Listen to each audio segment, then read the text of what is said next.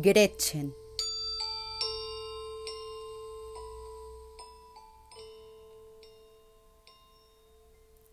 Era época de guerra. Había estallado hacía más de tres años y nadie veía el final. Y ahora la peste había llegado a las aldeas y con ella la locura. Entonces Gretchen y su marido Franz decidieron que ella se iría con Marcus, su hijo, a una casa en lo más profundo del bosque. De ese modo estarían a salvo de enfermedades y hambrunas.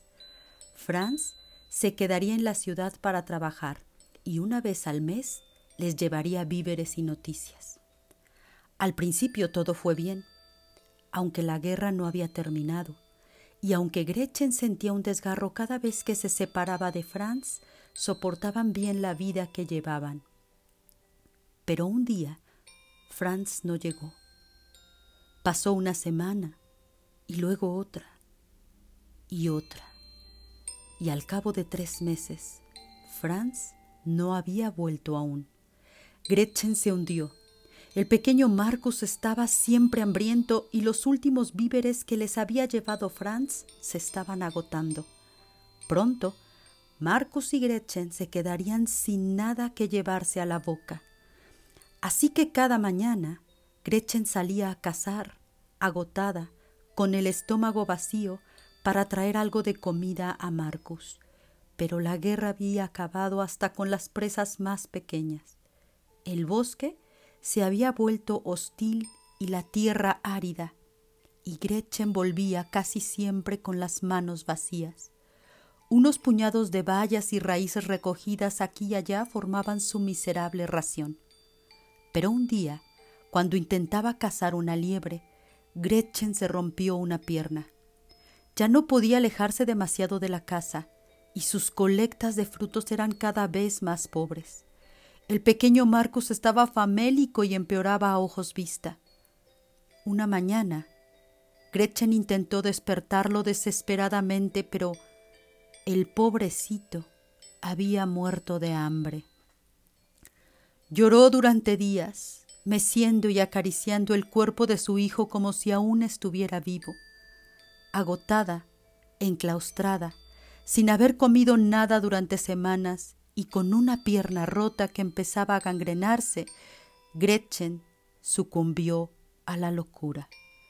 Una tarde mordió el cuerpo de su hijo que le pareció un manjar. Pronto dejó de dolerle la pierna y su piel arrugada se estiró.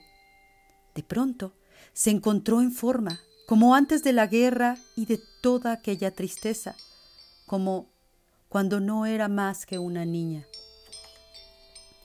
Cuando terminó de comerse los últimos restos del pequeño Marcos, Gretchen solo pensaba en una cosa, probar de nuevo carne tierna.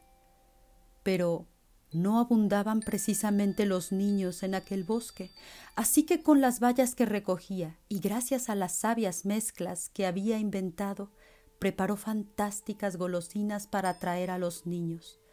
Hasta construyó una casa de golosinas. Y las presas mordieron el anzuelo.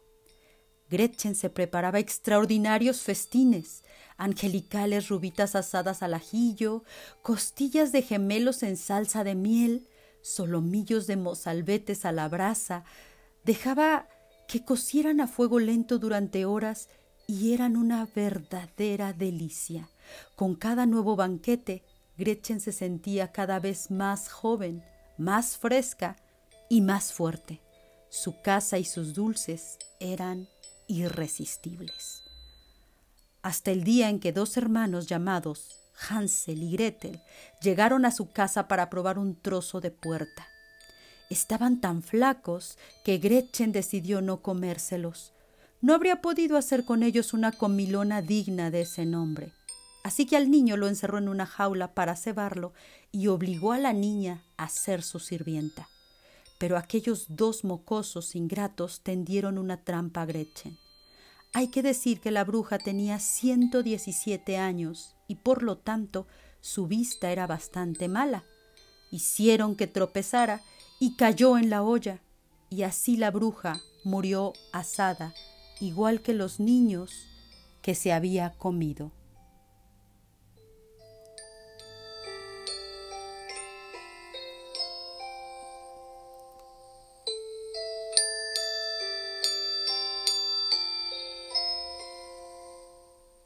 En este especial que hemos creado sobre brujas, espero haber logrado trastocar su curiosidad y visiten el blog Opúsculo de Medianoche para abundar más en el tema.